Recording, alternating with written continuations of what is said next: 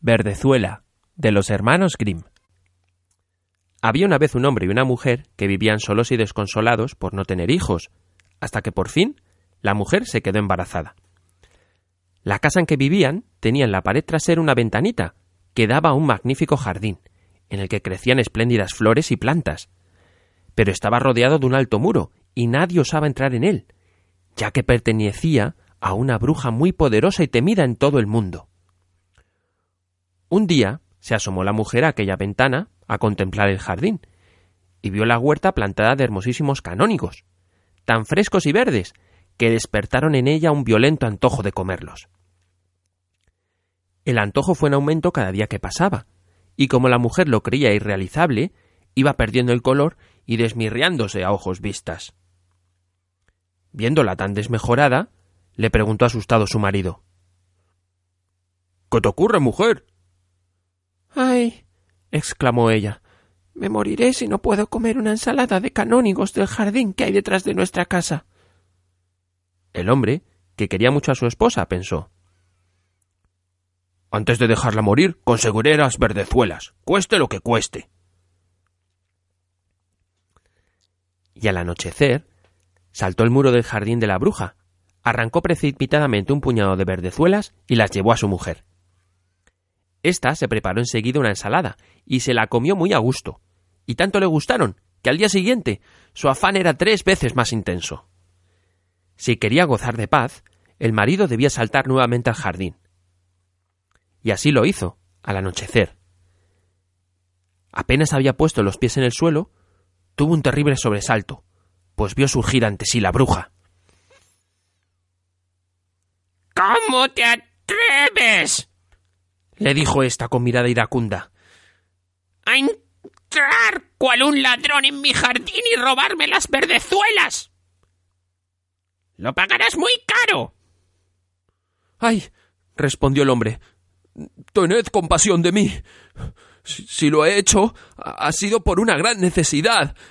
Mi esposa vio desde la ventana vuestras verdezuelas y, sintió un antojo tan, tan, tan, tan grande de comerlas que si no las tuviera se moriría. La hechicera se dejó ablandar y le dijo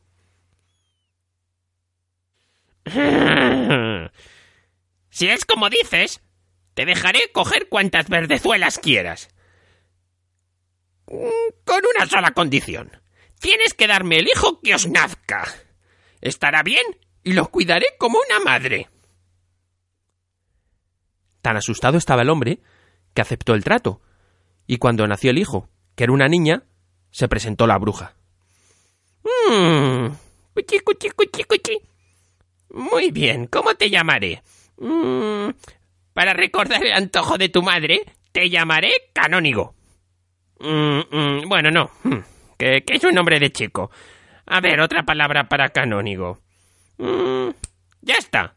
Verdezuela. Verdezuela era la niña más hermosa que viera el sol. Cuando cumplió los doce años, la hechicera la encerró en una torre que se alzaba en medio de un bosque y no tenía puertas ni escaleras. Únicamente en lo alto había una diminuta ventana. Cuando la bruja quería entrar, se colocaba al pie y gritaba Verdezuela. Verdezuela. Suéltame tu cabellera. Verdezuela tenía un cabello magnífico y larguísimo, fino como hebras de oro. Cuando oía la voz de la hechicera se soltaba las trenzas, las envolvía en torno a un gancho de la ventana y las dejaba colgantes. Y como tenían veinte metros de longitud, la bruja trepaba por ellas. Al cabo de unos años, sucedió que el hijo del rey, encontrándose en el bosque, acertó a pasar junto a la torre y oyó un canto tan melodioso que hubo de detenerse a escucharlo. Era Verdezuela, que entretenía su soledad lanzando al aire su dulcísima voz. El príncipe quiso subir hasta ella y buscó la puerta de la torre, pero no encontrando ninguna, se volvió al palacio. No obstante, aquel canto lo había encantado de tal modo que todos los días iba al bosque a escucharlo. Hallándose una vez oculto detrás de un árbol, vio que se acercaba la hechicera, y la oyó que gritaba, dirigiéndose a lo alto. ¡Verdezuela, verdezuela!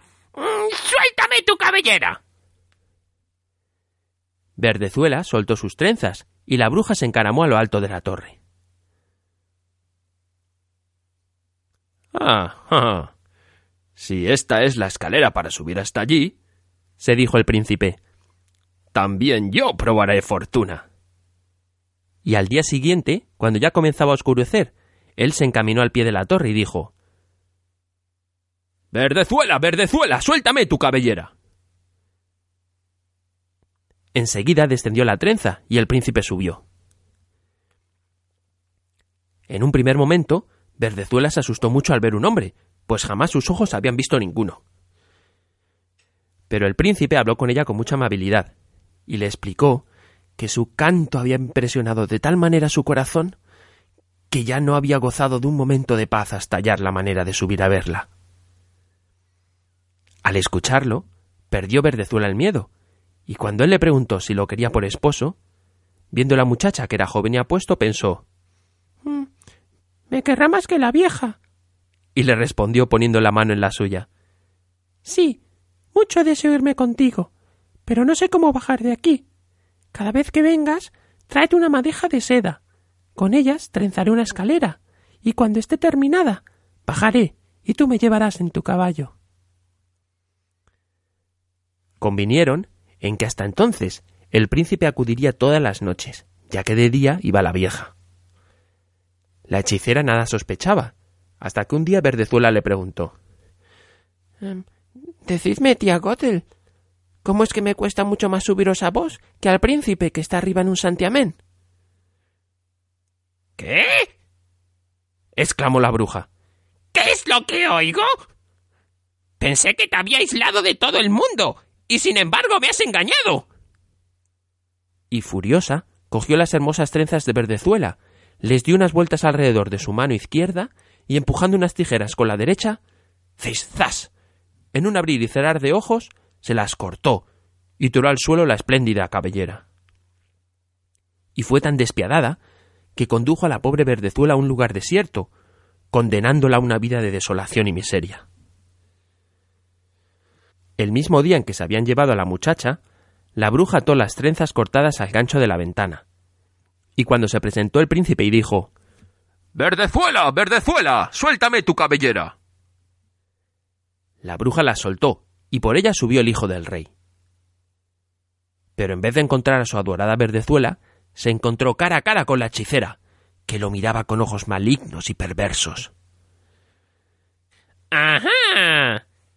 Exclamó en tono de burla. Querías llevarte a la niña bonita, ¿eh? Pues el pajarillo ya no está en el nido ni volverá a cantar. El gato lo ha cazado. Y a ti también te sacará los ojos. Verdezuela está perdida para ti. Jamás volverás a verla. El príncipe, fuera de sí de dolor y desesperación, se arrojó desde lo alto de la torre. Salvó la vida, pero los espinos sobre los que fue a caer se le clavaron en los ojos, y el infeliz hubo de vagar errante por el bosque, ciego, alimentándose de raíces y bayas, y llorando sin cesar la pérdida de su amada mujercita. Y así anduvo sin rumbo por espacio de varios años, mísero y triste, hasta que al fin llegó al desierto en que vivía Verdezuela con los dos hijitos gemelos, un niño y una niña, a los que había dado a luz. Oyó el príncipe una voz que le pareció conocida, y al acercarse, lo reconoció Verdezuela y se le echó al cuello llorando. Dos de sus lágrimas le humedecieron los ojos, y en el mismo momento se la aclararon, volviendo a ver como antes. Él la llevó a su reino, donde fue recibido con gran alegría y vivieron muchos años contentos y felices. Colorín colorado, este cuento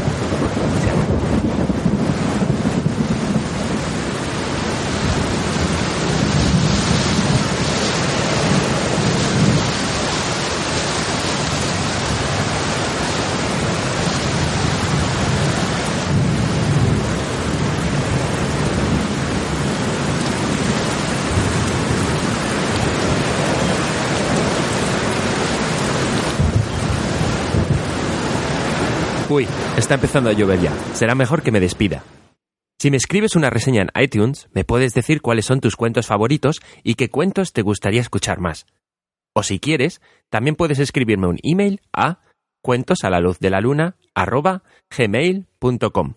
Me llamo Carlos y has escuchado el podcast de Cuentos a la luz de la luna. Hasta el próximo cuento